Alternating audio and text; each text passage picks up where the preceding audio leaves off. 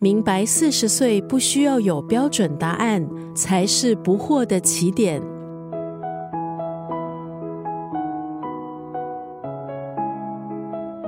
今天在九六三作家语录分享的文字，出自这本书《四十岁起的人生课》。这本书的作者是韩国的激励讲师，也有国民姐姐美誉的金美静。这本书不只适合四十几岁的人，也适合任何想要过上有意义和美好生活的人。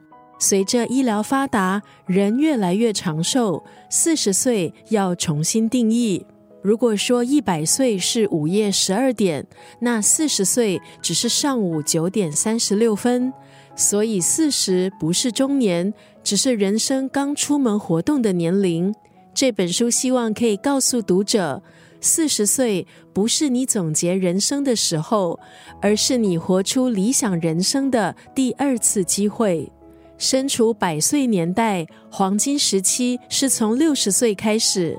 既然是这样，在四十岁就为自己的人生好坏下结论，似乎真的言之过早。让自己有空间、有时间，相信自己，投资自己。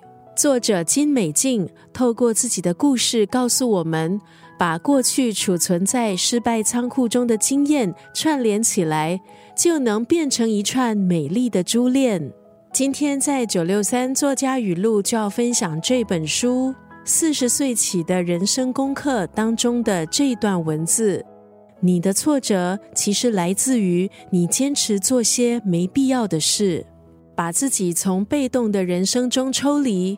变成时间的主人，也别忘了每天早上跟作者一样，望着镜中的自己，温柔的对自己说：“这样的我已经很不错了。”你的挫折其实来自于你坚持做些没必要的事。